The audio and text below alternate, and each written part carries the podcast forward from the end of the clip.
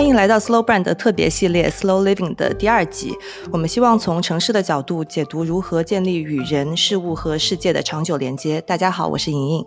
大家好，我是玉慈。在上一集里，我们走进了纽约这个有两百八十个 neighborhood 组成的城市，分享了我们对生活圈和附近的一些思考。今天这一集，我们要把视角转向一个由十四个主要岛屿和两万八千个小岛组成的城市——瑞典的斯德哥尔摩。而且呢，我们也特地把生活在当地的一位朋友请到了节目中，和大家一起来聊一聊斯德哥尔摩的城市生活是什么样子的。那话不多说，来介绍今天的这位嘉宾恩玲。呃，我觉得恩玲是斜杠本杠，因为她的身份真的有好多个。呃，她是一名商业策略师，是一名民族志研究者，也是一名专业的素食厨师。同时呢，她又多了一个创业者的身份。那他也曾经生活过很多的城市，包括杭州、北京、曼谷、康奈尔所在的伊萨卡、新加坡，还有里斯本。那目前呢，他是一位视觉人类学的研究生在读，居住在斯德哥尔摩。嗯，我觉得刚刚讲了很多，我不知道恩林我介绍的是不是准确的，有没有漏了啥？啊，谢谢莹莹，大家好。呃，补充一点，我是大龄留学生啊，就是在这个呃中年。奔四快到奔四的，呃，不是，已经是奔四的这个阶段，呃，开始读了我的第二个呃硕士学位，呃，我现在在住在斯德哥尔摩，在德国一所学校读视觉人类学，同时也在做自己的一个创业项目，很高兴有机会跟大家分享斯德哥尔摩的一些生活体验和感悟吧。超级期待的，那你最近在忙什么？呃，其实，在这边虽然没有所谓正儿八经的朝九晚六的或者朝九晚五的工作，但有非常多的项目一直在做呃食品方面的咨询，同时也在筹备自己创业的一些事情。那也是前段时间刚刚完成了公司的初步的组建，创业项目算是走上正轨了吧？好棒，好期待，听起来很不错。那是不是现在已经进入了复活节的假期呀？因为应该是三月末四月初的这么个阶段。问的非常准，就是清明之后，就是国内的清明之后，就是瑞典的复活节假期啊。瑞典的复活节假期有五天，应该是从今天到下周一。有没有安排什么出行的计划？这边的天气怎么样？因为这几天上海跟宁波的天气都非常的糟糕，我跟莹莹的心情好像也受到了天气的影响。我们可以比一比惨啊！昨天斯德哥尔摩漫天飞雪，哇！呃，其实是晴了两天之后，突然就毫无征兆的开始下雪，所以昨天下午出出门健身的时候，又穿上了厚厚的冬装，然后穿上了这个防滑的鞋子。我没想到四月份斯德哥尔摩居然还在下雪呢，不是很意外。呃，据说最夸张的有一年六月仲夏日还在下雪，那不是已经到夏天了吗？我觉得斯德哥尔摩的天气。呃，有一点迷，可能一方面受本身北欧的气候的影响，另外一方面，我觉得气候变化其实对斯德哥尔摩的影响也挺大的。据说不同的年可能会有厄尔尼诺或者拉尼娜现象，嗯，有可能暖冬，有可能是寒冬。的确，我觉得这两年异常的天气会比较多吧，国内也是，这边也会比较明显的感受到。那恩林其实可以跟我们讲一讲斯德哥尔摩是一个什么样的城市，因为我们蛮多听众其实对这个城市还是相对来说比较陌生的。嗯，包括我也没有去过，我只去过哥本哈根，所以还挺好奇这个城市它给人的第一印象，或者说你会怎么描述它的？啊，我我先说一个声明啊，就是只代表我个人观点，因为我是一九年暑假来斯德哥尔摩啊，到现在陆陆续续在这边住了将近三年的时间。然后，因为我的瑞典语还只只局限在这个能够半猜半半混的这个读懂一些东西，比较呃没有办法进行口头跟这个听力上的这种实践，所以我觉得我对斯德哥尔摩的理解可能更像是一个游牧者在斯德哥尔摩旅居的这样的一个角度。啊，可能跟许多在这边已经生活了比较长时间的华人，或者是会说瑞典语的呃移民，会有不太一样的视角。那我个人是觉得，官方的介绍肯定是需要最先的啊。斯德哥尔摩是北欧最大的城市，有差不多两百五十万人口，这个指的是斯德哥尔摩省。然后呢，市中心大概有差不多一百万的常住人口，这个的确规模虽然在国内可能就是一个五六线的小城，但是在北欧已经是最大的城市了，所以他自己也一直非常自豪的称为斯堪的纳维亚的首都，就是 capital of Scandinavia。那可能也会有听众会问说，就是为什么我我刚刚说的是斯堪的纳维亚而不是北欧？嗯嗯，对对，其实想要强调的呃两个概念吧，就是斯堪的纳维亚其实是一个地理概念，它其实是一个半岛。那严格来讲是包括了挪威跟瑞典两个国家以及一部分的丹麦。那如果我们说到北欧，就是英语的 Nordic，那通常会包括冰岛跟芬兰。那这五个国家虽然在北欧范围内，但其实不同的国家的文化也是略有不同的。刚才莹莹提到了去过哥本哈根，我相信可能我们后面也会聊到，呃，哥本哈根、斯德哥尔摩，包括可能赫尔辛基、高奥斯陆这几个不同的城市，它的一个文化。差异，嗯，因为我如果听到北欧的话，想到奥斯陆，或者说会想到哥本哈根，甚至是他们这两个国家的第二大城市。但好像提到瑞典，我可能只能想到斯德哥尔摩，是因为它地理上的一些特征吗？导致了说可能只有一个最大的城市？呃，其实我觉得瑞典的城市可能有点像北京跟上海之于中国的关系吧。啊，因为在欧洲，其实哥德堡。也是一个特别有名的城市，而且是哥德堡是瑞典工业制造的重镇。那大家知道的，像沃尔沃啊，呃，它的总部就是在哥德堡。附近还有非常有名的查尔姆斯理工大学，啊，可能瑞典可能是机械工程类的比较优秀的学校。那所以其实，然后包括还有南部的马尔默，呃，就是跟哥本哈根，呃，有有一条大桥接壤的这个城市，其实也是在可能在欧洲相对比较重要的一个城市。我个人是觉得说，相比于丹麦的哥本哈根，你可能都很难想出第二个城市。然后挪威的奥斯陆，可能你会想到贝尔根，再也想不出可能其他的城市。在这种角度上讲，瑞典有名的城市相对来讲还是更多一些。多一些。那从城市的特色上呢？因为我没有去过嘛，所以看了一些照片啊，包括小红书看一些帖子，我就会觉得整体城市给我的印象就比较。凛冽，而且它的线条是比较尖锐的，因为每一张我看的那些图片里面都会有那个尖尖的塔楼，我不知道这个跟生活在那里面的这个感受是一样的还是不一样的。我觉得你这两个词用的非常到位，不愧是做品牌出身的人啊！凛冽 跟这个尖锐，呃，我觉得瑞典设计呃用非常多的白色跟线条来突出空间感，这个我觉得影响到了斯德哥尔摩本身的一个观感。但是，呃，跟其他的首都不一样的点在于，我觉得斯德哥尔摩是更为灵动的一个城市。其实，呃，刚才莹莹在开篇也提到了，它是由十四个主要岛屿跟两万八千个，这个是官方数字啊，有有不同的说法，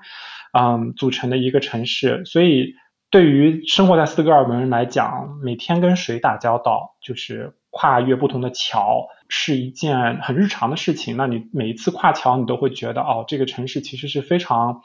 非常灵动、非常自然的。嗯啊，因为有水，嗯，然后有山啊，然后离海也非常近，所以其实我觉得它的地理位置也是比较得天独厚的。另外，就是因为它的呃地理位置更偏向于波罗的海这一带。嗯，所以它的气候也相对于瑞典南部和丹麦来讲更为温和，冬天可能呃十一月雨会更多一些，但是它的风就没有那么凛冽。呃，我觉得总体来讲是一个相对比较舒适的，在北欧范围内相对比较舒适的呃环境。有时候跟生活在哥本哈根或者生活在赫尔辛基的朋友呃聊起来，他们有时候会抱怨哥本哈根的风非常大，尤其是在骑车的时候，整个人就快被吹走了，或者有时候会抱怨那个赫尔辛基的雪。呃，非常凶猛啊，温度也比较更冷一些。那斯德哥尔摩从这两个角度上来讲，我觉得算是比较宜居的吧。嗯，我的感受跟恩玲应该差不多，因为之前去过呃三个北欧的国家嘛，然后从这个冷峻程度上来说，我觉得可能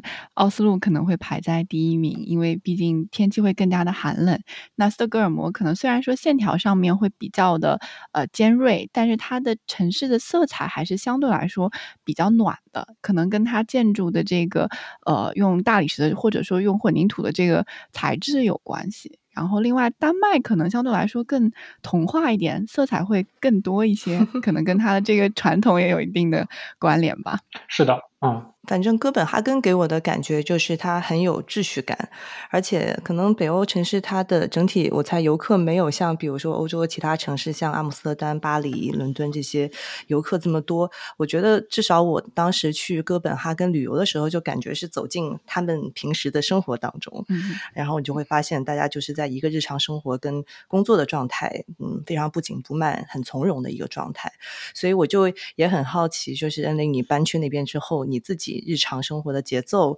现在是什么样的？你的一个比较典型的一天的安排或者一周的安排会是什么样的？嗯，呃，我觉得也可能会从两个角度来回答这个问题。一个是我个人啊，作为一个居家办公的呃创业者吧，或者是半个学生半个创业者呃的一个生活节奏。同时，可能身边有非常多的朋友是瑞典的工薪族吧，打工一族。但在瑞典，就是因为所有人都很平等吧，也不存在所谓的这个特别明显的阶层差异。至少从啊，就跟人交流啊，或者是这个角度来讲。啊，他们可能会有一些自己的经验，我也可以分享。嗯，我自己其实生活非常的简单，早上起来之后可能会去走一圈，呃，楼下就是大自然，我住的地方呃步行五百米不到吧，就有一个湖，然后也有一片森林，所以基本上如果天气允许的话，都会往下走一圈。那在瑞典呢？呃，尤其在斯德哥尔摩吧，就是呃，是否亲近自然，是否亲近公园，是也是决定了这个这个片区的房价的很重要的一个因素啊。然后走完之后上来吃完早饭，然后早饭也吃的非常的简单啊。我觉得可能跟很多瑞典人一样，就是两片这个全麦面包，然后一点植物基的植物奶，或者是说有时候会吃一点。呃，水果啊，冷冻水果，这个在瑞典也是我非常爱买的。呃，因为北欧产蓝莓，但是新鲜蓝莓其实挺贵的，因为它的产季就是就是七八月份，而且，嗯，我个人是觉得从这个品质和口感口感来讲，并不需要完全追求这种新鲜嘛。啊，所以在北欧就是每各各类的 berry，就是呃 bilberry 啊，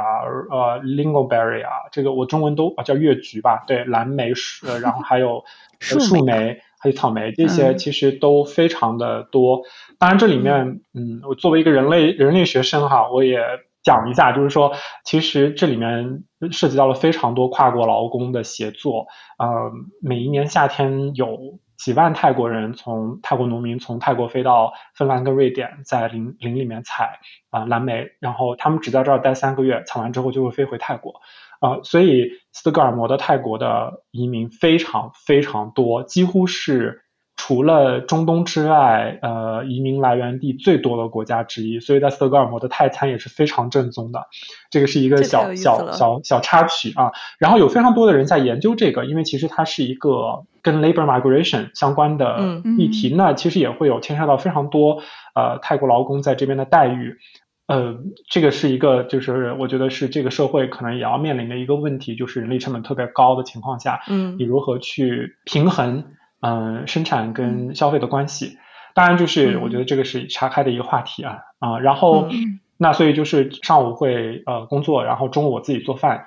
基本上都是百分之九十的时间吧都是自己做，因为外食比较贵，自己做显著的便宜了。呃，下午可能工作一会儿，三点钟会去健身。然后选择三点钟是因为，就是一方面吃完饭你不能马上健身嘛，另外一方面如果再晚一点的话，这个健身房就非常非常的拥挤，因为四点钟瑞典人开始普遍下班，然后大家都会去健身房，所以有时候呃我去的那个健身房呢，三点半到四点就开始人潮汹涌，就。导致就很多人都 很多器械都没有空余的位置，你要排队什么的。是因为健身房的普及率没有那么高，数量比较少，还是就真的大家参与度很高？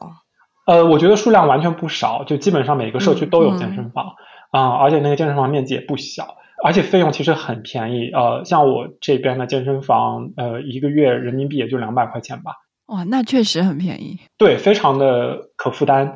我觉得主要是因为大家下班的时间比较早，所以呃，那个比如说我去的那个健身房，它它就有贴那个就是不同时段的人流的多少嘛，通常就是早上八点到十点和下午四点到六点的人是最多的。嗯，那这么听恩玲说起来，好像感觉瑞典人都不需要上班呢，因为八点到十点，这个可能是我们国内工作的黄金时间；四点到六点可能是也是黄金工作时间，还在开会呢。对对啊，对，呃，这个我我我一会儿可以分享一下，可能我我身边这些在瑞典公司就职的华人朋友们他们的一些日常吧，因为跟他们住一起也比较了解。对，然后我基本上就是健身完了之后再工作一会儿，嗯，然后可能有时候会再去做个有氧啊，或者说就在家里面看看书。那这个也取决于你季节的不同。冬天两点半日落，差不多两三点就天黑了吧，基本上户外的活动就会显著减少。那可能就在家里面，呃，会看书啊，或者自己做个晚饭。那如果夏天的话，像现在虽然是四月份嘛，但是日落已经是八点多了。所以，那就是回到家就觉得这一天还有非常多的时间可以可以干自己的事儿，然后那可 能又会继续工作，不知不觉可能就是等到太阳落山的时候，你会发现啊，已经八点或者已经八点半了。对，在夏在夏天的时候，有可能就是晚饭会再出去散个步，呃，因为我住的地方就是五分钟是到湖泊，然后再往远走还有两个湖泊，呃，是相当于是半入海口这样的性质，所以就是会每天换个地方来遛弯儿吧，嗯。然后瑞典人也会在饭后，你会看到非常多的人，就是成群结队或者是一个人在树林里面就是快走。嗯，你有养宠物吗？哎，这就是另外一个问题。呃，因为我就听你一直说散步，如果有宠物的话，我觉得这个对于狗狗们来说应该是很开心的一件事情。是的，嗯呃，瑞典的养宠物，呃，首先就是如果你要去购买的话，宠物其实挺贵的，那基本上都是人民币一万两万起。然后同时，狗的福利其实是非常好的，就是你作为狗的主人要确保它的福利。比如说，瑞典法律规定白天六个小时，至少六个小时要遛一次狗。如果你是上班一族的话，上班怎么办？对对，就你要把它放到那个托狗所，就是每一个小区都会有托狗所。然后你早上比如说八九点钟出门呃遛弯的时候，你就会发现有很多年轻的可能学生，他打工，然后就是做这个遛狗员儿。然后他就会牵着可能十几只狗，而且他们的脱狗所是这样，就是他们会把狗就是分批，大小和就是步径差不多的狗会放在一批遛，所以有时候你会看这一批都是小狗，然后另外一批都是大狗，嗯，就确保每个狗都能跟上队伍吧。然后同时，它呃瑞典法律也规定，就是狗如果一个人在家，它必须得有能望到窗外的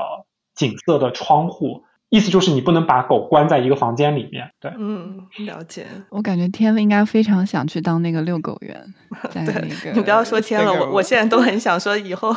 要是没工作了，我可以去那边遛遛狗什么的，多惬意的工作呀。对，那就说回来，嗯，如果是一个工薪阶层，他或者是一个上班族，他其实通常上班的时间要么是八点到四点，要么是九点到五点。然后，那另外就是不可不提的，就是瑞典人的 fika，就是瑞典人说的这个 coffee break，通常上下午会有个二十分钟、三十分钟，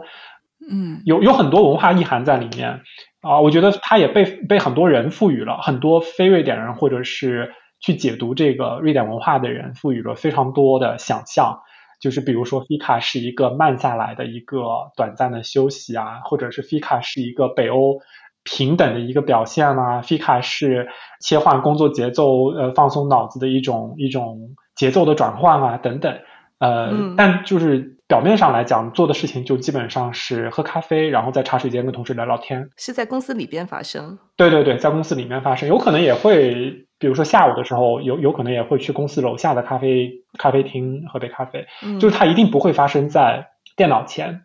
它一定是人起身。走开，然后去跟人打交道。啊。那他打交道的这个途径，有可能是一杯一起喝杯咖啡，或者是说一起吃个肉桂卷啊。那这个也是非常瑞典的 一件事情。对，我不好意思，我笑了，因为肉桂卷这个东西最近在上海实在是太火了，就是所有排队的面包店跟烘焙店，其实都是最近。最出名的一些大家哄抢的都是肉桂卷，北欧的国民烘焙吧，算是。有什么传统吗？肉桂卷？有，因为感觉好像是一个特殊的香料，因为我以前不大能够闻到那个味道的。就是肉桂粉的那个味道，感觉有点奇怪。但后来好像去了欧洲以后，大家用这个香料用的特别多。对，啊，这个又又我刚刚因为刚刚看了一篇关于就是肉桂在 北欧的历史发展的人类学的小论文吧，就可以跟大家介绍一下。其实最早是德国人在十三世纪的时候把肉桂带到了瑞典，因为那个时候德瑞的这个沟通非常的密切。那个时候肉桂非常的昂贵且稀缺，其实是瑞典贵族和皇家御用的一个调料。慢慢慢慢的到十八世纪的时候，肉桂作为一个香料，在瑞典有平民化的一个趋势，开始进入了寻常百姓家。那在这个时候，可能很多的人就会利用肉桂去做一些烘焙，因为瑞典人实在是太爱他们的这个各种的烘焙甜点了。那慢慢的就会发现，哎，你你会发现好多的东西都会放肉桂，比如说啊，他们肉桂卷不用说了，他们圣诞要喝的那个热红酒，瑞典语叫 glug，啊，也是里面一定要放肉桂的那个 cinnamon stick，就是肉桂棒。那所以就慢慢的你会发现，姜饼啊，什么各种烘焙里面都会放肉桂，它的风味其实非常神奇，就是是一种甜中带辛辣的这样的一种很独特的组合。有一点平衡糖的味道，因为糖比较腻嘛。那有时候你加肉桂之后，有一个 kick，有一个香料的那种劲儿，能够让你有个比较好的平衡。一九九九年的时候，瑞典的应该是家庭烘焙协会推出了一个叫做国民肉桂卷日，叫做 k a n a b u l i d a g 就是 Cinnamon Bun Day。然后它其实最初只是为了去，就是让大家去实践瑞典传统的那种奶奶祖母辈的那种烘焙手法，然后让大家记得说，作为瑞典人，我们其实是很热爱烘焙、热爱肉桂的。没想到就是大家就非常好的响应了这个号召，所以每一年的应该是十月四号吧，瑞典的 k a n a b u l i d a g 呃 c i n n a m o n Day，全民都要吃肉桂卷啊！所以我当时在烹饪学校上课的时候，也是我们那天做了那个纯素的肉桂卷。其实肉桂卷本身它是一个非常平民的美食，它是奶奶或者祖母会在厨房里面烘焙的，给小孩儿和一家人去享受的这么一个。食物，而且我觉得它本身准备的这个过程呢中所散发出来的香气，完全不亚于是嗯，他吃的时候对那种感觉，所以我我也能理解为什么呃肉桂卷在上海会火起来啊，本身它在烘焙过程中所制造那种香气，就是一个很好的品牌营销的一个工具，就所谓的香气营销。我觉得它就是那种很 homey，然后自带氛围感的一个食品，而且长得也挺好看的。对，那呃，刚刚讲一讲到吃的，就就展开来讲好久。嗯，那比如说像周末的时候，会有一些特别的安排或者是活动吗？在城市里面的话，呃，会有。呃，我觉得无法脱离的几个关键词，一个是运动，一个是自然，还有一个就是所谓的享受生活吧。大自然不用说了，瑞典呃斯德哥尔摩吧，尤其是我们在讲城市的时候，基本上有了我觉得一个城市所需要具备的最核心的几个自然元素，有水，有山，虽然那个山不是特别高，然后也有非常多的绿植森林。那所以周末的时候，呃也会跟朋友一起，有时候去森林里面徒个步啊，或者是去快走，嗯啊，然然后也会去呃斯德哥尔摩周边的各种岛屿。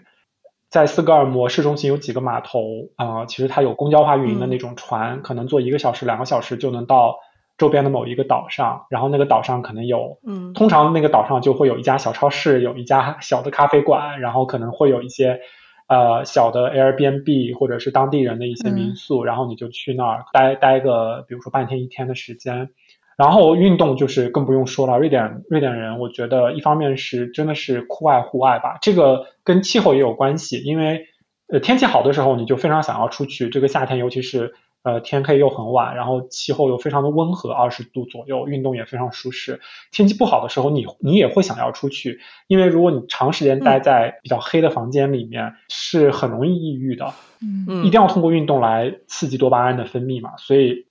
呃瑞典人在一年四季都会出去，那冬天有冬天的运动，有滑雪，有这个有这个呃雪地行走啊，有有各种雪板，各种运动。那斯德哥尔摩城里面也有滑雪场，然后呃开车两个小时就能到可能世界比较知名的这些滑雪胜地。那剩下的时间有有非常多的像那个皮划艇、游泳。所以我觉得就是这个是非常有意思的。然后周边，因为斯德哥尔摩也是一个文化氛围很浓的城市，有非常多的博物馆，有非常多的图书馆，非常多的艺术展览、嗯，电影。那包括就是每年有斯德哥尔摩电影节，有斯德哥尔摩文化节。我有看到那个市立图书馆的照片，很漂亮，嗯就是有三层的那个。哦，我也是刚刚想说这个，而且是弧形的。那个是我最爱最爱的自习点之一，就是在那个圆圈的边上有两个小房子，里面就是自习。因为那个图书馆离斯德哥尔摩的，就是皇家工学院、瑞典皇家工学院跟斯德哥尔摩商学院都非常近，有好多学生就在那儿自习。对啊，然后它也是免费嗯开放的，就是你不需要搬任何的东西就可以直接走进去自习啊，所以环境也比较好，网速也非常快。我觉得图书馆是一个城市里面很必须的一个东西，因为我记得以前在纽约的时候，也是每一个社区都会有一些公共图书馆。其实当地的人他们是真的会去那边借书的。反而我觉得在国内好像，我觉得除了念书的时候去自习，但是其他的时间好像很少会被利用起来。对，嗯、像我我住的社区其实是个比较小的社区，它就有一个很小的图书馆，它是相当于是自助的，就是从早上嗯八点到晚上十点，你刷卡就能进去，然后呃里面就有非常多的老人，其实是会在那儿看报嗯纸，或者是去看一些书。我觉得是退休很好的一个去处，尤其很多瑞典老人自己住嘛，比较孤独，那你可能、嗯呃出去走一走，就是在家楼下有个图书馆就比较好。然后另外想补充就是关于森林。呃，这个其实是在瑞典，我觉得非常有意思的一点，就是瑞典有一个词语叫 “allemansrätten”，就是 “everyone's right”，意思就是除非有法律禁止，其所有的公共区域都是你可以去的地方。嗯所以就是所有的森林里面的蘑菇和蓝莓你可以自己采，啊、你可以在里面扎帐篷，只要不是禁止扎帐篷的地方，你其实都可以就是露营。所以斯德哥尔摩每一年，呃，其实在瑞典每一年有一个类似于定向越野的打卡，它就是有 KPI，然后全民参加，啊、然后那那个定向越野的那些点都是在没有路的林子里面。我去年的时候参加了斯德哥尔摩，打了大概有三十多个点吧，就有一些点真的是你找到那个点，就基本上已经完成了你当天的步数或者是锻炼，啊、就是要爬山，然后要穿着这个相当于比较户外的衣服，然后扒开各种丛林，然后然后探索出一条小路到那个点，就很有意思。所以基本上，如果你不对这个土地或者水域造成伤害，不影响到在那里面住的人跟动物，你就可以就是一直在那个各个区域去使用所谓的公共通行权吧。那这个是很重要的一点，因为相比于在可能其他一些国家，你其实不不那么容易的进到森林，对，或者是说它可能对于森林有非常多的限制。在瑞典，这个 a l a m a n s l a t t e n 就是保护了森林跟人的一种关系，嗯是人有这个自由和权利去探索任何你想要去探索的自然。嗯所以我觉得这个其实是特别重要的。嗯，我觉得这个状态很羡慕，因为在很多中国城市生活的人，我们都要开车，起码开两三个小时才能走进大自然，就感觉生活在斯德哥尔摩，生活在瑞典，就大自然就在你的日常当中，出门几步你就有湖泊、有森林，我觉得这个状态实在是太羡慕了。对我我也能理解，因为如果是没有太多的自然，在北欧这样的天气跟就是日照的条件下，嗯你真的是非常难去做一个自我身心的平衡。在自然里面行走真的是非常疗愈的一件事情，尤其是在冬天或者比较寒冷的时候，我觉得这个其实是大自然的一种慷慨吧。嗯嗯，嗯本身它造就了人，然后但是人就是本身就是要需要跟自然产生比较紧密的连连接的。嗯那所以我觉得这个森林或者是说这个就是绿地，为我们提供了非常好的连接的这种途径。其实刚讲了，自然可能是瑞典人或者是斯德哥尔摩人生活日常非常重要的一部分。但其实我们固有印象当中，对北欧人可能觉得说，大家人与人之间的距离是非常的远的。但其实听下来，像是 Fika 这种的，就是日常的这种呃礼节性的这种呃社交，感觉好像瑞典人人与人之间的距离也没我们想象的那么的遥远。这是一个很好的问题。然后我其实最近刚看了一部呃，算是人类学纪录片吧，讲在瑞典孤独终老。其实瑞典社会也有这件事情，也有也有反思。嗯，到底我们的就他们所谓的独立给他们带来了什么？你提的那个问题特别好，就是人际之间的空间对瑞典人来讲到底是什么样的一个程度？多多么近是不舒服，多么远是不舒服？我觉得 Fika 是工作状态下，首先是你自己要舒服，嗯，是为了你自己停下忙碌的工作节奏，切换到休息频道的一个途径。你一个人也可以 Fika，你不一定要跟人其他人一起 Fika。他们会视为说，如果你跟其他人在这个短暂的半个小时产生了社交，你会更好的放松你自己，你会更好的切换到另外一种休闲的状态。所以才会有这样的一个举措，或者说传统和习惯。但是，的确，我觉得在瑞典，呃，人和人之间的距离是非常显著的。哦，就是在瑞典，好像不存在这种像在我们在国内，就是呼朋唤友出来吃一顿。嗯，比如说你今天四点钟，你你觉得，哎，我想找个朋友出来吃个晚饭，你突然给他发个微信，然后可能就能传一桌人。在瑞典是不存在的，你可能一个人都找不到。那你是要提前 book 好吗？给他们发一个什么热力邀请之类的？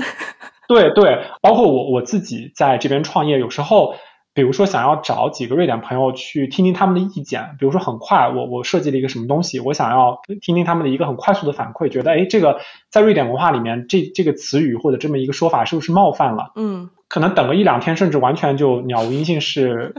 杳无音信是非常正常的一件事情，或者是说对于他来讲，他有权去选择什么时候来回复你。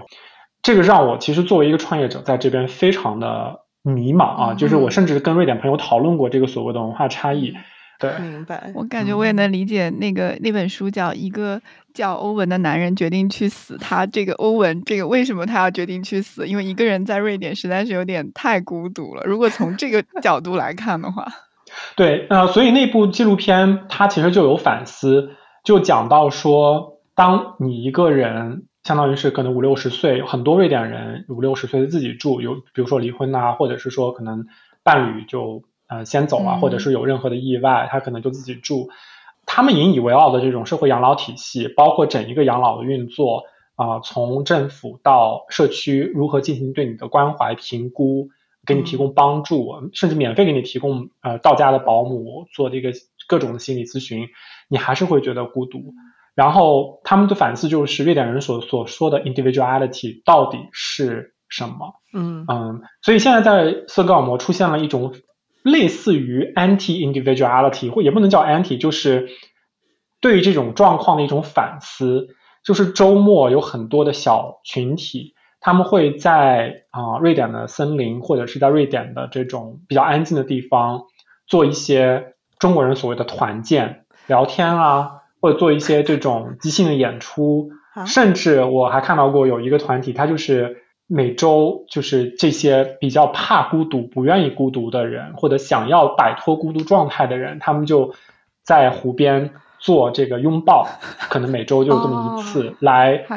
通过这种跟他人的肢体的接触，去获得呃排除孤独感的一种方法或者一种灵感，呃，所以我觉得这个。这事情都在变化，就是我也很好奇，就是在现在这个状态下的瑞典，啊，未来会变成一个什么样子？因为的确就是社会养老负担非常重，你会看到很多老人很老了，然后他也自己一个人生活，嗯，瑞典甚至有一个部门专门负责，就是在家里面默默过世，没有任何人知道的老人的后事的问题，嗯嗯嗯，因为。当你没有任何子女，然后你可能最好的朋友就是你的以前的同事或者你以前的闺蜜或者或者朋友的时候，没有人能够时时刻刻的知道你到底现在的状态。那你一个人住的时候，如果你碰非常不巧的因为各种原因在家里面就是去世了，嗯，瑞典会有一个政府的部门是来做这件事情的，还为此专门拍了一个纪录片，就讲这这两个人如何获得信息，如何接报案，然后如何。就是上去帮这个老人去收拾他的一些后事，基本是这样子。嗯，我印象当中日本也有类似的，对，应该因为他们面临的挑战很类似。对，是的。那所以就在这里面，我觉得在瑞典就又要说到另外一个话题，就是所谓的社区组织，就是它每一个楼其实是一个或者每一个小区是一个单位，然后这个单位它其实是一个 association，那这个 association 会有 board，会有管理团队，这个管理团队的权力非常之大，就是它可以规定你这个房子是否能出出租，能出租多久，哦、就是像美国的 co-op 是吗？有一点点类似，嗯对，包括就是啊、呃这个房子每个月的，就是所谓维护费用，我们叫月供嘛，大概是多少？那比如说，我们有时候很很很搞笑，就是我们几个华人朋友，这个可能在不同的地方都啊、呃住着，然后我们就会比较每个月的月供啊，嗯或者是说我们的这个楼长是不是给力啊？有有有很搞笑，有些比如说有些楼长以前是大企业的采购，嗯他就非常精明，他把整个楼都打理的井井有条，那可能你一个月的月供就是两千多块钱就很少。嗯然后有一些楼，它比如说它建的比较新，所以它要一直还贷款，通过月供月供来还这个贷款，然后它可能也没有太多的这种商业，那所以就是呃，比如一个月的月供就要四千多。那你像我们楼这个老太太，她以前是呃酒店的这个经理，然后啊六十五岁七十岁，然后也把我们的这个。啊、这个楼管理的井井有条。当时我搬进来的时候，那老太呃带我就相当于是 onboarding，、嗯然后就是带我去呃正式的介绍，欢迎我加入这个楼。然后 要每层每层的介绍吗？对他就是呃你的钥匙应该是就是上一户人家的钥匙先先先给他，然后他要先帮业主去巡查过一遍这个房子是否能够欢迎我。然后他在楼下等我，然后就带我去参观这个楼的洗公用洗衣房啊、啊、停车库啊、呃食物储藏室啊，然后把这个钥匙给你，然后他也会呃就是经常发邮件提醒我，比如说可能三天两头收到的，就是今天谁谁谁邻居又发现一个陌生人在楼里面，我要反复强调一下，不能让陌生人进楼，所有快递都要在门口等，你要自己下去取。嗯，然后有时候他也会说，比如说最近电价非常贵，所以请大家在预定洗衣房的时候，尽量以节省为原则，能用一个洗衣机就不要用两个洗衣机 啊、就是对他他其实挺有意思的。然后所以嗯，就我觉得在瑞典有很多这种，他们以前可能是这种偏所谓的社会主义的运营方式吧，就是所有人住在这个社区都要对这个社区产生归属感啊，都要是这个社区的一份子。那像我们这个社区每年会有一次的集体大扫除，哦，然后如果下雪的话，那个社区就会号召大家居民出来铲雪啊、就是有非常多的这种活动。很像那个三重结合，物业结合，然后居委会，还有嗯加上、呃相应的中介，感觉这三者的功能合合三为一了。对，那所以就是很多的老人他是怎么被发现过世呢？就是因为邻居啊、会跟楼长说，哎，我隔壁这户人家好久好久没有动静了，嗯就是他是不是发发生了什么事情？可能楼长就会报警，然后警察就会来看这样子。像我住的这一层，呃，其他的三户人家都是独居的七八十岁的老人，嗯就是他们之间的关系非常的密切，有时候经常听到他们在楼道里面聊天，就的确我觉得也是，当你关上门之后，你跟外面的世界其实相对比较隔绝，那就是邻里关系，包括你跟楼长之间的沟通也是非常重要的。对，嗯，这么说起来，感觉瑞典的这个 neighborhood 的这个氛围，感觉是比纽约可能还要更强，从情感层面上来说。但不知道恩林现在住在一个什么样的一个 neighborhood，或者说，呃，嗯斯德哥尔摩有没有像纽约我们上期所讲到的那种比较大家统一或者认知上比较统一的一个片区？嗯，我觉得斯德哥尔摩的城市设计挺有意思的，就是它的这个 neighborhood 的基本上是以一个小镇或者可能以前是村子这样的一个概念。那每一个村都会有一个他们叫 centrum，就是这个 centrum 通常就是这个镇的中心，嗯。然后有超市，嗯。可能有图书馆，有几家餐厅，有一个药房，嗯。有一个小的诊所，嗯就这个是标配。然后围绕这个 centrum，然后你可能在周边有不同的这种建筑。所以就是这么一个区。那所以对于我们来讲，就是日常的这个生活所需的这种解决，基本上都能在这个 Centrum 去去完成。嗯对那片区之间有分好坏嘛？就有没有说哦，这个片区安全一些，或者是房价高一点？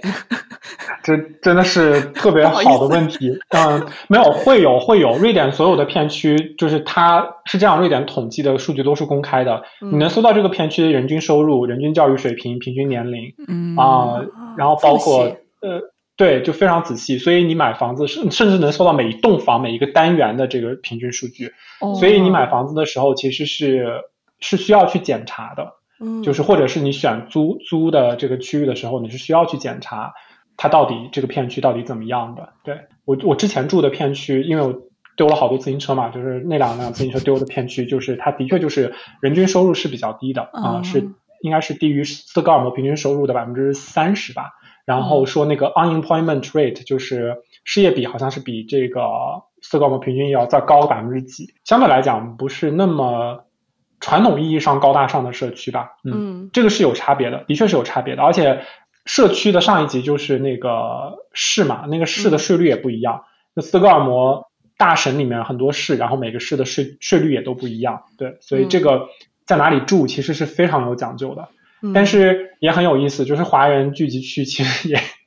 也也也很明显，嗯。就是你会你会觉得哦，可能有很多华人就愿意住在那一片，呃，嗯有很多理由，比如说那一片的房子比较新，然后可能华人都会比较喜欢新的房子，嗯也有可能可能华人觉得哦那一片离他们的公司比较近，那他可能就住在那边。嗯，我要倒回去问刚刚丢自行车的那个问题，因为你一共丢过，你你我记得你上次跟我一共丢了四辆，对对，四辆电动电动自行车北欧不。是世界上最安全的地方吗？或者是最文明的地方吗？嗯，我觉得首先这个事情非常个体化，个个非常因人而异。但同时你也，我觉得我觉得有一个，我们拿数据说话吧，一个事实，嗯呃，全瑞典每年的自行车盗窃案应该是六万五千件，它的官方说法是有六万五千个家庭报了丢自行车的那个嗯那个案例，呃，其中破案率是百分之零，就是。百分之零。然后警方给给出的解释就是，他们专注于这种大规模的盗窃案，而不是这种零零星的道歉案。而且，因为基本上所有的人都有家庭保险，百分之百吧，几乎百分之百的家庭保险，然后家庭保险会 cover 你的自行车。所以，就如果你偷了，你就去上保险嘛。现在我的保险公司的人都认识我了，因为我我报了三次，报了三次警，然后报了三次保险的理赔。嗯，对，我觉得斯德哥尔摩的治安，这个也是瑞典非常敏感的一个话题。在这十年吧，嗯，几乎所有瑞典朋友都说，瑞典已经不是以前的瑞典了。嗯。呃，有非常多原因，呃，一方面是一一年开始的大波的难民潮，呃，嗯。当时瑞典是非常激进的欢迎了可能非常多的难民吧，几十万名嗯。难民。到后来就发现，嗯，有有两重因素叠加，一重是难民的失业率和本地的社会融入啊、嗯。非常的呃，就是非常有挑战啊、毕竟很多难民本身逃出来的时候也没有经受过很多教育，嗯，嗯。然后加上瑞典的福利比较好，对他们来讲没有特别现实的动力说要去上班，嗯呃，然后另外一方面就本身瑞典的这个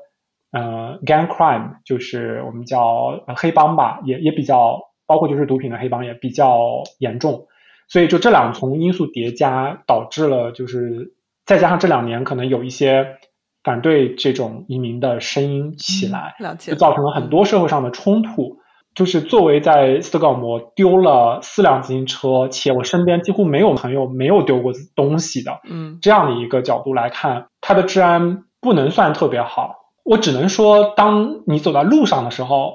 就被袭击，或者是说人身安全没有太大的问题，因为即使是枪击案就或者爆炸案，像瑞斯德哥尔摩从一月开始到现在，大概有四五十起，可能六十多起的爆炸和枪击案，也不会影响到平民，因为基本上都是所谓的帮派之间的火拼。嗯，然后它的地点也基本上都是在我们所谓的 no go zone 啊，就是嗯斯德哥尔摩警方划定的相对比较危险的区域嗯嗯嗯啊。但是就是个人的财产，我觉得比较难保证。那平时因为讲到自行车嘛，那嗯。平时在城市里面，自行车算是一个比较主流的出行方式吗？还是说，嗯，还有其他的一些公共交通的一些一些嗯。方式？呃，天气好的时候，五月份到十月份吧，十一月份，嗯。自行车基本上是，呃，路上会塞车的那种，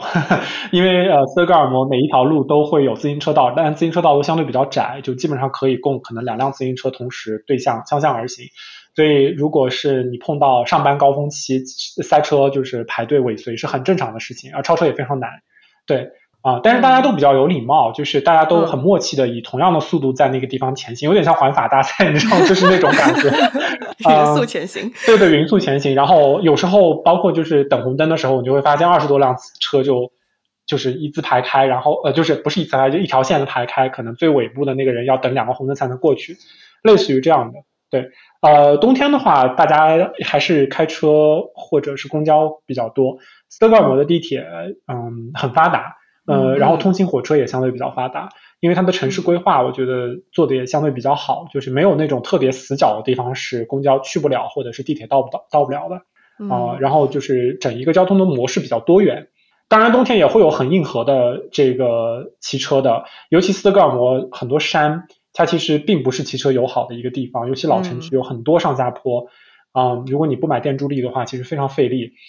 就之前也跟你提到，就是有时候真的。我骑一辆不助力的车就被老太超过，这种事情也是很正常的。对对对，嗯，他们可能骑了几十年都习惯了，然后就面不改色心不跳的一个老，可能七八十岁的一个满头白发的老太，有点弓着背，然后他就在我边上就默默的就这么超过了我。我当时就是吭哧吭哧的在爬一个大桥，然后那个老太就。就飘过了，然后非常自如、非常自在的，很优雅，很优雅的。然后他那车也不是变速的，我还骑了辆变速的车，就当时觉得 so shameful，你知道吗？就是，呃，就觉得这点人真的太 hardcore 了，对。嗯，因为其实上一集我们有就是在有预告过，说这一集要讲那个斯德哥尔摩。然后就有一个热心的听众在下面留言说，让我们一定要讲一讲斯德哥尔摩的地铁站。就包括我有有问过周围去过斯德哥尔摩的朋友说，哎，你们印象最深的什么？几乎就是每一个人第一个提到都是他的地铁站。我之前去斯德哥尔摩的时候，其实当时就是想把这个当做 to do list，就是必须要去看的一个景点去打卡的。因为每次介绍的时候都会说，呃，斯德哥尔摩的地铁是世界上最长的艺术长廊，因为大概可能有超过九十个地铁站点都是有艺术设计的，就是通过各种各样的形式，对吧？那可能一共也就只有一百一十个左右的站点这样子。那其实按照这个比例来算的话，其实相当。多的比例是都是有经过巧妙的设计的，而且我上次也听说，其实每一个艺术站点或者说每一个呃地铁站，它可能都根据了当时的地形来进行一些特殊的这个呃艺术设计。然后我记得我应该去的是叫中央站吧，中央站可能。它整体的这个色调的话，相对来说会比较的呃冷一些，应该是淡蓝色的。然后每一个呃这个站点里面会有一些蓝色的藤蔓啊、花纹呐，然后给我一种非常就是平静或者宁静的感觉。然后后来我查了一下，这个地铁站应该是第一个做这个艺术装置设计的一个站点，也就也应该是呃所有。呃，应该是红黄蓝三条线的一个大的换乘站点。对，就是你说的那个站，应该是 T Central，就是 Tunabana Central 的意思，就是地铁的 Central。因为斯德哥尔摩地铁所有通勤火车跟地铁都会到那个地方，然后再分散开来。我自己觉得斯德哥尔摩的地铁好在就是它所有的这些艺术都非常的有机，它不是那种嗯生硬的给你搬一个什么装置去造到那个。地铁站里面啊，因为国内现在其实也也也兴起了，就一站一风格嘛，就是很多站它其实是有自己非常大的风格，但因为那个站都比较新，而且它可能也花了非常多的时间去设计，对吧？甚至有大师手笔。在瑞典，就是那个站基本上就是非常简单，甚至可以用简陋来 简陋来形容，就是你下了地铁，然后就是两边两个通道，没有任何的豪华的装饰，那个灯那个灯其实也是黄黄的，有一点点昏暗。但是就在那样的一个那个地形里面，他他就是借地发挥，然后去做这个造型，嗯，我觉得是挺有意思的一一件事。呃，我印象比较深的还有就是 Stadium 那个站，就是体育馆站、体育场站，那个是彩绘吧？对，应该是那个 Stadium 应该是一九一二年奥运会的主会场。对，所以当时他们为了纪念奥运，然后。现在有也也是因为彩呃彩虹旗有更丰富的社会含义了嘛？对对对对，所以大家都会觉得那个站是非常值得打卡的一个站。拍照出来也特别好看，因为是彩色的嘛。对的。然后那天我还查了一下，就说为什么说呃斯德哥尔摩要做这样的艺术初衷？那一个是可能呃社会主义国家的渊源，可能学了当时的苏联吧，想要做这样的一个举措。另外的话，斯德哥尔摩它城市。就会觉得说，我想把站台呃设计的非常的艺术，让旅客会感受到更多美好、更加安全的一个乘车的体验，而不仅仅说我就是为了设计而设计。因为很多站点都可能是呃在做了一次的艺术装置之后，又二次又让很多的艺术家参与进来，做了很多的持续的这样的一个迭代。嗯，对，呃，应该是有一个 A P P，然后它的那个标志就是斯格尔摩地铁那个 T。然后他就是把所有斯德哥尔摩站的所谓的 Metro Art，呃，地铁艺术都汇集到了这个 APP 里面。然后，呃，好多游客也会根据那个 APP 的介绍去打卡啊，因为斯德哥尔摩的呃地铁的日票也，嗯，但可能差不多人民币一百二十块钱吧。嗯，这个就聊到我们想要去展开讲讲的另外一个话题，就是在这个城市里面的一些可持续的举措。因为其实当我们讲到一些北欧的城市，嗯，其实他们在可持续这个方面都会实践的比较好，而且都会用一些比较领先的一些理念去进行，不管是一些城市的。呃，一些 infrastructure 的一些建设以及一些规则的制定，包括即使是瑞典的一些企业，比如说像宜家、像 H&M，都是在他们各自领域里面最早开始去提倡跟可持续相关创新的。嗯，因为我有看到一个呃一个宣称吧，就是说斯德哥尔摩它城市层面也提出了要成为一个叫 Eco Smart。城市的这样的一个目标，去减少人均的二氧化碳的排放量，去减少对气候的一些负面的影响，然后能够争取在二四年，也就是明年去实现 fossil free，就是不用呃化石的燃料等等。但我不知道说这样的一些在宏观层面的一些可持续的举措，会真正影响到一些个体层面在日常生活里面的一些行为吗？嗯，嗯我觉得这是一个特别有意思的话题啊，我也可以大概介绍一下我自己作为斯德哥尔摩的一个旅居者吧，或者一个居民的感受。首先就是我觉得环保这件事情，尤其是可持续，在瑞典整一个文化环境下，就是倡导人和自然和谐、很 lagoon 的一种平衡的一种状态下面，是我觉得跟他们的文化是一脉一脉相承的，不多不少，刚刚好。那具体到可能日常生活，比如说从吃的角度，在瑞典创立了一个公司叫卡玛，然后我基本上给所有来瑞典的朋友都会介绍这个 A P P，就是所有的餐馆都可以把它当天卖不掉的东西上到卡玛，然后打折销售。哇，嗯，对，然后基本上以前是五折差不多，然后现在可能很多餐厅都变成七折啊。然后卡玛的盈利模式就是你每在上面买一单，你需要给他支付三克朗，差不多两块。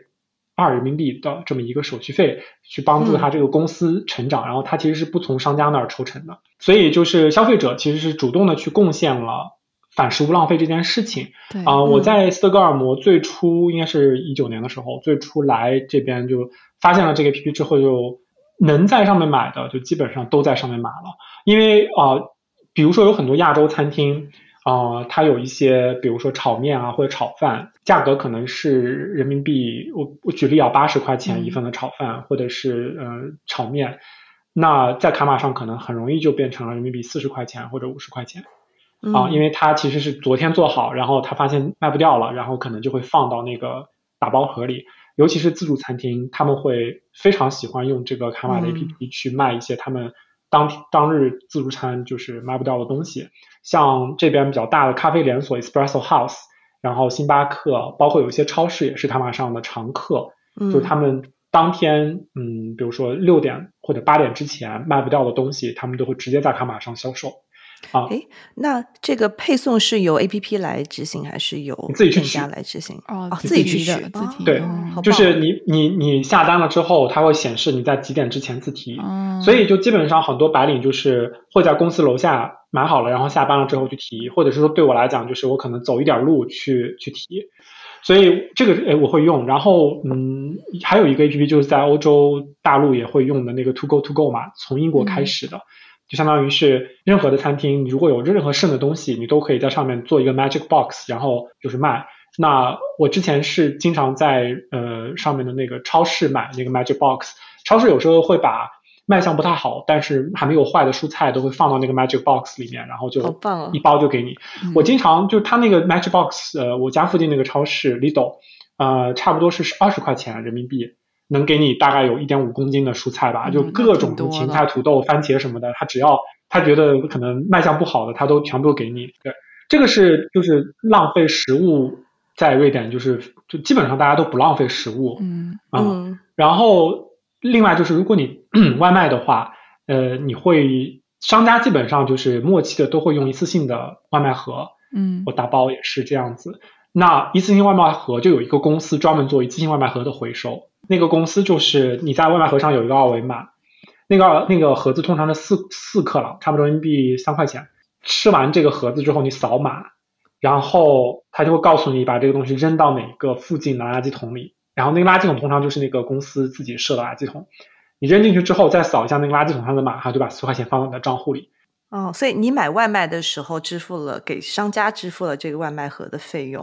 然嗯后你退你就去回收的时候，然后再把这部分钱直接退到你的账号里面。对对嗯，是的。哦，嗯哇，对好厉害啊！这个，对，但是就是可能在我们国内的消费者看来，就这个就是小小打小闹嘛，因为你斯德哥尔摩一共也就 一百万人口，你每天有多少外卖盒呢？对吧？但是我觉得就是是非常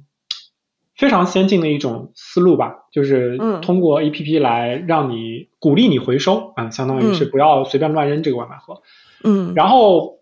然后还有还还有一些就是，比如说，嗯，你在点外卖的时候，他也会问你要不要再加一点钱做一个碳中和，嗯就是怎么做？对，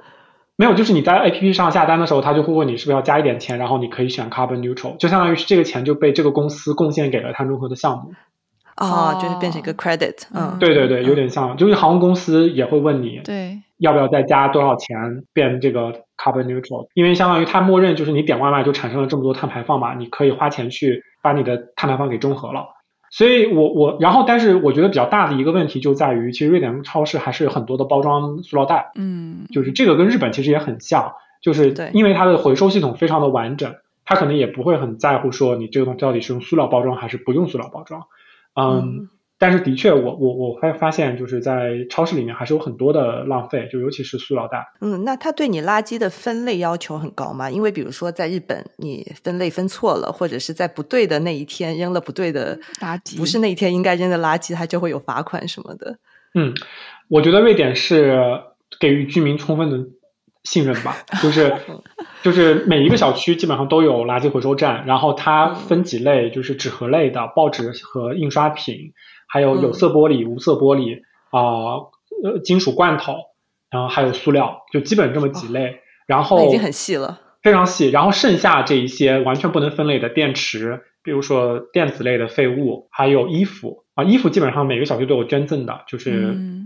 我是我是会我真的是定期看到有人去收，而且那个里面通常是满的，就是你不要的衣服你都能捐赠给，因为现在乌克兰嗯嗯应该是一个比较主要的流向嘛，嗯。然后嗯在斯德哥尔有几个大型回收站，瑞典人通常就是会可能每隔一段时间吧，一个季度或者半年，把没有办法回收的东西开车送到那个回收站，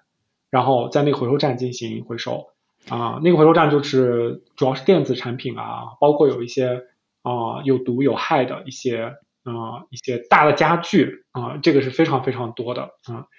对，所以这一块的话，就是回收，我觉得是给居民充分的信任吧。另外就是易拉罐，就是超市门口基本上都有那个嗯回收机，然后你投一个就给你一克朗嗯这样子。这个我在对嗯斯德哥尔摩有见到过。那刚刚说到嗯说要放到回收站，那相应的这个有 bonus 或者是有给到价格，会给到我们的消费者吗？就是全是自愿的。全自愿的，因为就哦我觉得你在这里生活，你会觉得说，OK 啊、如果我不回收的话，我真的不知道这些垃圾往哪里丢。嗯嗯，另外还有一个我觉得比较大的点是，斯德哥尔摩有一个叫哈瓦比新区的，它其实是啊、应该是我们的我们国家领导人也去参参观过，是最早的联合国人居奖的一个典型示范区。那个区它真的是很新，就是我我我形容就是，当你把这个区域的房子给任何一个华人看的时候，他都会想要买房子，就是是 这样的一种，就是伴水而居，巨大的落地窗，很好的采光，然后很好的通透性，很新的房子。它那个地方的回收更夸张，就是所有的不同分类的垃圾都是在地下管道运行的，就是一类垃圾你投进去之后，它就自动通过地下管道给你送到一个集中的回收站。哇哦！对，就是你都不需要垃圾车来运，就是你只要投下去，然后它通过一个应该是一个风呃送风的一个系统吧，进去之后就会自动传送到一个。收集站，然后在那个收集站打包了之后，再自动传送到另外一个大的收集站，会让我感觉很有未来城市感。就是它的未来感很强，这个应该投资比较高，因为我知道这个名字应该叫气动垃圾回收系统，它就是通过气动来回收那个垃圾，然后把它运输到一个收集站，基本上都是在大型的那种公建配套当中才会用的，在居民区基本上很少见到这种的，一般会在医院用到比较多，因为会防止在回收过程中产生污染嘛，所以我觉得这方面还是真的确实很先进。对对，是的，嗯，然后我觉得另外还有一点就是。瑞典公司就是在商业这个部分对于环保和可持续的重视，嗯，啊，基本上现在所有瑞典公司都拼命的在讲 ESG，啊，在讲商业治理，在讲啊可持续，然后我们要争取做一个 carbon neutral 的公司之类的，然后包括就是瑞典其实它自己在可持续能源的投资上也非常的多，它本身就有很多的水电的工程，水电的项目，然后同时他也在尝试建。欧洲最大的电池公司叫 Northvolt，然后可能是跟我们国家宁德时代啊或者这些比较大的厂去做 PK 的，他也是希望可能，嗯，瑞典它有一个比较好的工业基础，在这个角度上讲，我觉得整体瑞典的工业是很自给自足，而且是我觉得是在理念和本身的工艺方面都非常领先的，这也是我觉得印证了瑞典在传统的制造业行业是一个工业大国，就是它从呃，汽车的制造，从军工的制造、精密仪器的制造啊，包括一些大的车床，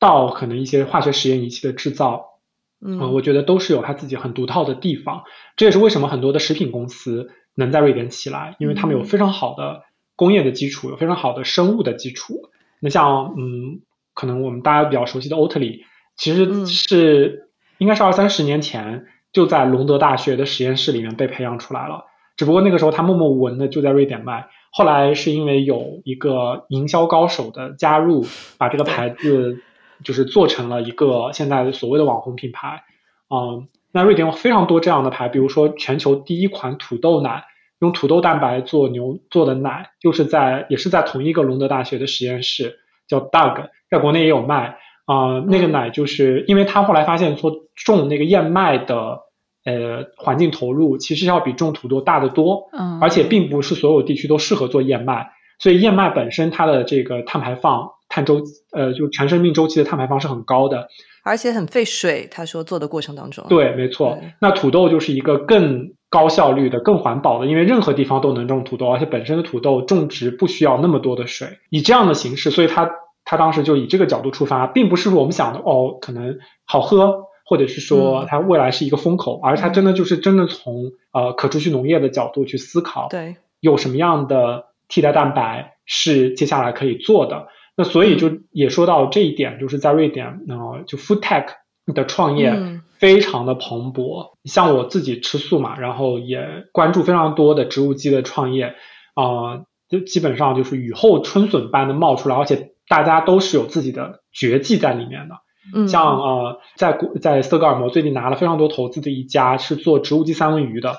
然后它其实是通过呃大豆蛋白、豌豆蛋白以及说一些特殊的加工呃方法去做植物基的能够煎的三文鱼，以及能够拌到沙拉里面的金枪鱼，而且特别自豪的是，这个公司的技术老大 CTO 是个中国人啊，好厉害！对，他在瑞典创业，呃，我所以呢，我也是觉得很有意思，对，那。问一个题外话，瑞典人最爱吃的 meatball 有植物肉版吗？就是宜家在那边有植物肉版的 meatball 吗？有啊，宜家在斯德哥尔摩市中心有一家就是商超商场店，那里面就是有植物肉板的。他自己在国内也有卖植物肉板的肉丸。哦，嗯，对，豌豆豌豆蛋白做的，嗯。然后另外还有就是像 Tech，呃，最近很火的那个，嗯，Misora，就是那个菌菇蛋白，就是通过发酵菌菇的发酵提取的那个蛋白。那个全球最大的公司也是在哥德堡，是一个印度裔的企业家创立的，就是全球第一个把这个呃菌菇发酵蛋白做成产品的。嗯，我们不小心进入了你的专业领域。就就提到这一块嘛，我觉得就食物的可持续是瑞典人很讲究的，因为本本身北欧烹饪，如果大家就知道 Noma 对吧？就是就是当下的当地的应季的呃自然的。嗯，这种呃食材进行比较少的加工，保留原原原汁原味的这么一种风格嘛？对。但我觉得可能还要再结合一些亲民的价格跟日常的融入到他们生活当中的一些选择，因为感觉呃，Norma 可能是。相对来说遥不可及的一些高端美食吧，但像 meatball 这种，就是我觉得是非常家常的，能够随随时可以吃到的奶奶做的这种非常平民的美食，我觉得可能在瑞典的这个饮食选择当中，可能是另外一种可持续的表达或者方式吧，因为他们可能会更倡导健康的生活，更结合户外，对吧？我我我觉得瑞典有一个特别有意思的概念，就是说到你呃与其说的这一点，就是。他们有一个概念叫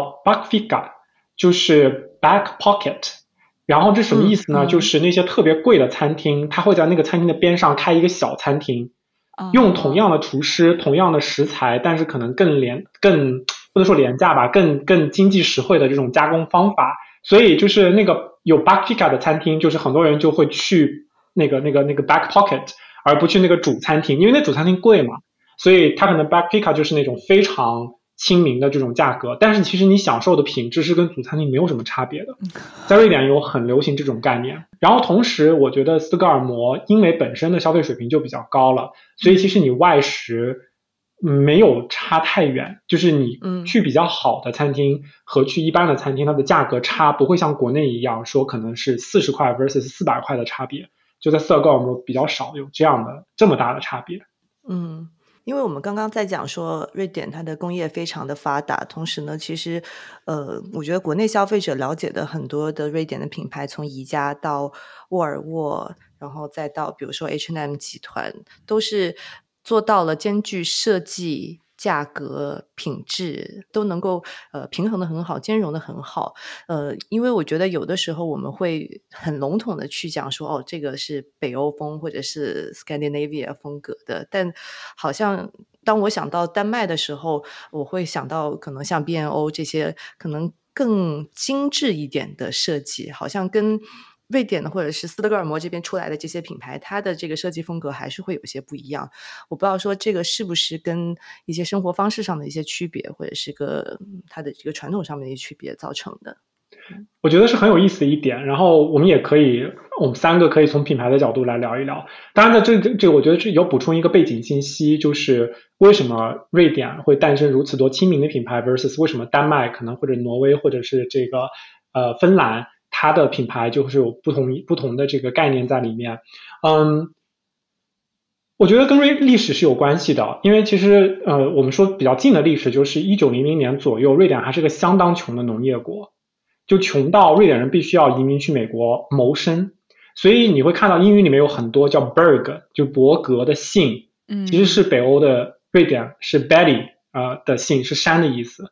二战之后吧，瑞典才慢慢慢慢的兴起，因为它是中立国，也没有参与到战争里面，然后通过可能当时的军工业也积累了一些财富。就在那个时候，可能丹麦已经开始相对比较讲究，就是啊那种所谓的精工细作、匠人精神、精致的品牌。所以像 B&O 啊，然后我们能想到的这个丹麦的一些像那个 Hay，就家居的那个 Hay。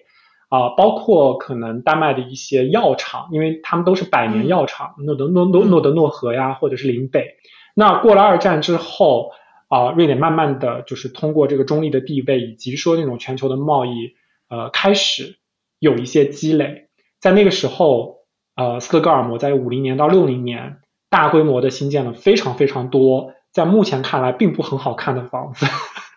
就是它主要是为了解决 housing 的问题，因为那个时候瑞典的。农村人口大量涌入城内，跟我们现在中国面临的问题是一样的。那所以他疯狂的在建房子。那个时候据说可能一家五口都要挤在一个三十平的空间里面。所以宜家在那个时候脱颖而出，是因为他就在考虑如何能让一家几口在这么小的空间里面有居住的尊严和舒适度。那个时候我记得宜家博物馆里面还展出一个照片，是他把一个桌子变成一个婴儿床，因为那个时候大家就没有没有任何地方放就是多余的空间，所以婴儿只能在桌子上面睡觉，类似于这样的一个概念。他后来就那个时候他做了一款这样的产品，所以你会发现瑞典的很多品牌，像 H&M、像宜家啊，包括我觉得像车子，然后像爱立信、沃尔沃啊这些，它都是很实用主义导向的。嗯，兼顾了功能，同时又讲究一些美学。嗯，然后在可能北欧的设计里面，其实我觉得每个国家的风格也都有不太一样的地方。像瑞典，因为嗯它的日照很少，所以北欧的空间会大量的应用白色的涂料，简洁的线条是能够最大化的帮助光进入到房子里面的。嗯嗯，包括它在这个空间的规划上面。它真的也是因为所谓的这种审美风格和功能的平衡。我觉得现在的斯德哥尔摩当然是设计很发达啊，它有自己的，比如像 Acne Studio 啊这样的这种所谓的设计师品牌，它有它有对它有很多很多的设计博物馆和设计展览。但是你从这个角度来讲，它其实是能够很能够理解为什么瑞典出了非常多的民用品牌啊，包括像那个山德维克。包括像 q v a n a 然后萨博这些，就是它其实是二战时间起来的军工和就是硬机械的品牌，它其实是有这样的一个道理在里面。那丹麦就像刚刚莹莹说的，就是的确就是比较，嗯，我觉得设计的角度来讲哈，会更更精致、更高端一点。那芬兰呢，就是我觉得芬兰人就本身就跟这个。瑞典人跟丹麦人就不太一样，芬兰人我觉得受俄罗斯这边的影响会更多一点，更刚毅一些。所以你想，诺基亚我觉得是一个相对来讲是一个异类吧，就它其实从木材木材生意变成了通讯公司，但是它其实最厉害的也是 to B 的业务。所以在瑞典就呃好几个这个所谓的咨询咨询界的朋友有有评论过，就是这三个国家的一个国民性格和这个所谓的做生意的一种文化的差别。芬兰就是非常直接。做决定很快，非常就是我觉得它是这个全民都是很直接、很很勇敢，所以呃，芬兰的这个国民的这个性格叫 sisu 嘛，就是 persistence and resistance resilience，就是韧性。然后所以所谓的一个芬兰的 sisu 是怎么样呢？就是洗完呃泡完桑拿之后，用那个这个叶子鞭打你的背，然后打了一片红之后，跳到一个寒冷的湖里面。是这样的一种坚毅，这个事情呢，在对非常激烈，然后就你会觉得哦，非常的听上去就很啊，很偏这种就是高加索的这种这种这种感觉。要先喝一杯那个伏特加才能跳下去那种感觉。对对对对对对对。然后，所以芬兰人就是做决策很快，所以他们的这个这个就是做生意比较直接。瑞典是非常讲究民主的一个地方，所以啊，瑞典的瑞典人首先很避免就是当面冲突啊。表面上都比较友好，然后也很怕害怕拒绝，所以他在很多的这种沟通场合，他们会讲 lagoon，not too much，not too little，just right，就是刚刚好，你不要太出头，你也不要太落后，你就跟大家一样。我觉得共同性吧，就是 lagoon，就所有人都是要要这样子，就你不要太出头，不要太到尾巴。那丹麦我觉得就是 hug，对吧？就大家都知道 hug 就是冬天，然后。炉边，然后呃，一个毛毯，一杯热红酒或者一杯热咖啡，然后裹着毯子，然后就很舒适的样子。所以你会发现这三国就是非常不一样的，嗯，呃，一个点。嗯，因为其实刚刚讲的这些不同的国家，它不同的一些生活的场景跟历史的背景，造就了不一样的一些品牌，对吧？和我们对于这些国家不同的一些认知跟 perception。但我觉得整体上，大家想到北欧都会觉得，哦，那是一个生活幸福感很强的地方。其实这也是为什么我们选 slow living 选题的时候会选到斯德哥尔摩的原因。我们觉得那边的生活很有品质，那边。的大家对于日常生活很多细节都非常的讲究跟关注，我不知道实际在那边生活，他的幸福感你会怎么样去描述在那边生活的这种感受？从幸福角度来讲，可能国人就每一年都会听到啊，北欧五国又上榜了，然后就是被评为世界上最幸福的国家。我觉得这是非常因人而异的一件事情。当然，可能在特定的社会文化背景下面，大家对于幸福的指数。或者幸福的感受有一个相对比较趋同的认认可，但是从我个人来讲，我觉得冬天的瑞典跟夏天的瑞典那就是两个瑞典，以及说啊，以及说可能斯德哥尔摩的瑞典跟瑞典的乡村也是两个瑞典，不太一样。是，嗯，但是我我可以从几个角度来解释一下，就是大家的幸福感到底可能是一个展现的方式，也许可能可以帮助听众去理解啊，我们所谓的北欧人的幸福到底是一种什么样的构建。几个点，第一个我还是提到了 Goom，就是嗯，不太多不太少，那就是当你不太追求某一些极致的时候，你很容易就会产生幸福感。斯德哥尔摩的那个朋友就特别搞笑，有说说你会看到瑞典人通常会被提供三种选项，比如说大中小杯，比如说中烘、浅烘、深烘的咖啡，还有比如说全脂、半脱脂和无脂的牛奶。你会发现，就是中间那个选项永远是卖的最好的。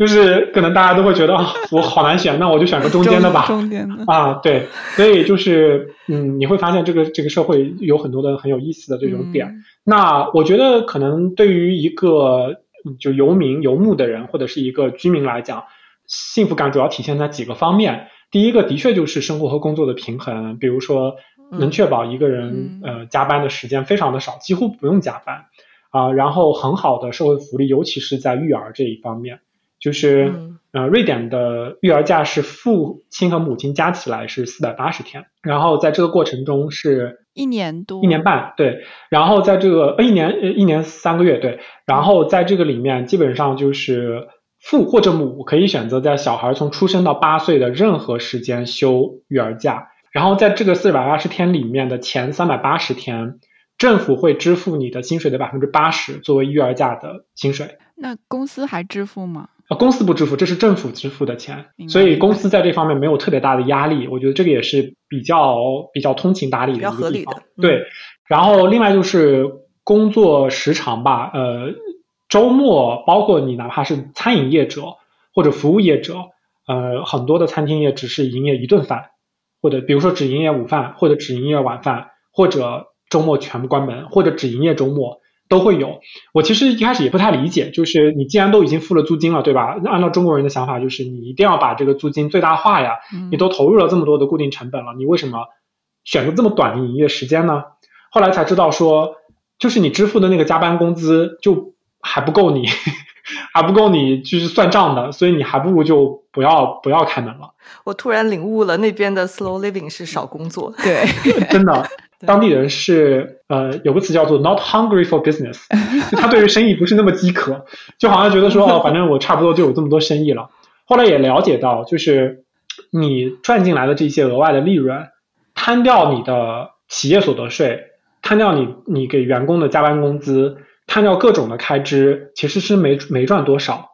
所以大家也会觉得说啊，没有关系，那就不做这个生意了。嗯而且在瑞典，就是因为你税阶梯的税制嘛，所以可能赚四万克朗一个月的人跟赚八万克朗一个月的人，最后到手的比例啊并没有很差很远，对所以大家就会觉得说，那既然这样子，我不如少赚一点，轻松一点，享受生活吧。对，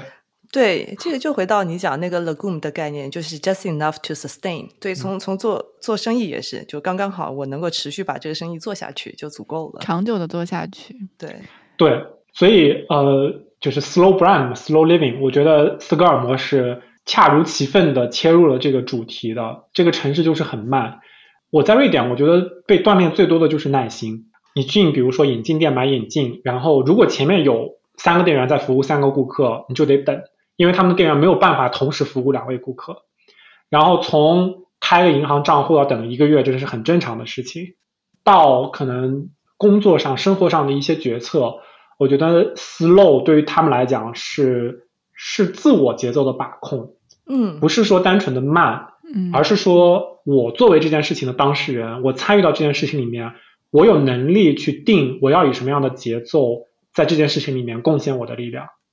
嗯。我觉得这个是特别特别重要的一个思维方式，也是深深的印在了我接触过的当地人的这种生活和思维习惯里面。我觉得你讲的其实让我想到两个字，其实就是秩序。那然后嗯这个秩序来自于我们互相尊重各自生活的节奏、办事的节奏、做生意的节奏。对，我觉得这个秩序再加一个自在吧，就是嗯当社会有一定的秩序了之后，你自己再有能力去在这个秩序里面去控你自己想要走的这种节奏，我觉得是很重要的。嗯，然后包括就是你说那个摸鱼啊、九九六啊这些词语，我们都会教给瑞典的朋友，他们就当然不能理解啊，但是他们会开玩笑，因为对于瑞典人来讲，裁员是非常难的事情，所以失业对他们来讲其实不是一个担心啊，因为瑞典劳工法就保护了老员工，首先就是你裁员必须得是就是所谓的 first in last out，就是你最早的员工理论上应该是最晚被裁掉的。呃，你还有很多的工会的这种介入和谈判吧，但是我觉得从整一个社会的这种运作机制上来讲，它的确给我们提供了一种新的思路啊，就是嗯，一个人的工作由他来定，在我们既定的默认的这种秩序跟节奏里面，由你自己来把控你应该做的这个事情。嗯，对，嗯嗯，当然，我觉得这是我自己的一个理解啊，作为在这边创业的一个一个移民。我我知道有很多华人也跟我说过，就是他们在这儿待的时间比较久了，他们深入了瑞典社会，深入了瑞典人这个群体里面，会发现，哎，其实很多事情不是想象的这样子。我觉得都很正常，就好像可能一个外国人在在上海工作三四年，不说中文或说一点中文，和他在上海待个十五年、二十年，深入的理解到了上海所谓的海派文化和上海人的这种工作和生活的节奏了之后的感受，一定是不一样的。对，我觉得。对，我觉得我们在讨论一个城市的时候，以游客的身份、以旅居的身份、以短期居民的身份、学生的身份，还是长居的身份，都会有非常不一样的视角。嗯，我觉得这个视角非常因人而异，因为每个个体它都是不一样的。所以很开心能跟大家分享，就是以一个移民创业者在斯德哥尔摩的一个体验。来解读所谓的 slow living 在斯德哥尔摩的一些展现，非常棒。那我也很希望，就是大家很欢迎大家来斯德哥尔摩，因为六月份开始，瑞典最美妙的三个月的夏天，呃，真正能够就是感受到所谓的日不落，感受到每天睡 睡去和醒来都是大白天的那种感觉，以及说可能。自己的这个时间被莫名的延长了好几个小时，嗯，所带来的一种不同的感觉。也很欢迎大家有机会来斯德哥尔摩。嗯，放心吧，我们会组团一起去的。对的。好呀，那非常感谢恩玲，给到我们很多不一样的生活的想象吧。然后也希望我们能够很快见面。谢谢两位的很好的提问，然后也谢谢大家的收听啊。可能刚才也的确谈到兴头上的时候。有点按捺不住自己的感受，对对，还请多多包涵。好，谢谢恩玲，谢谢谢谢，嗯。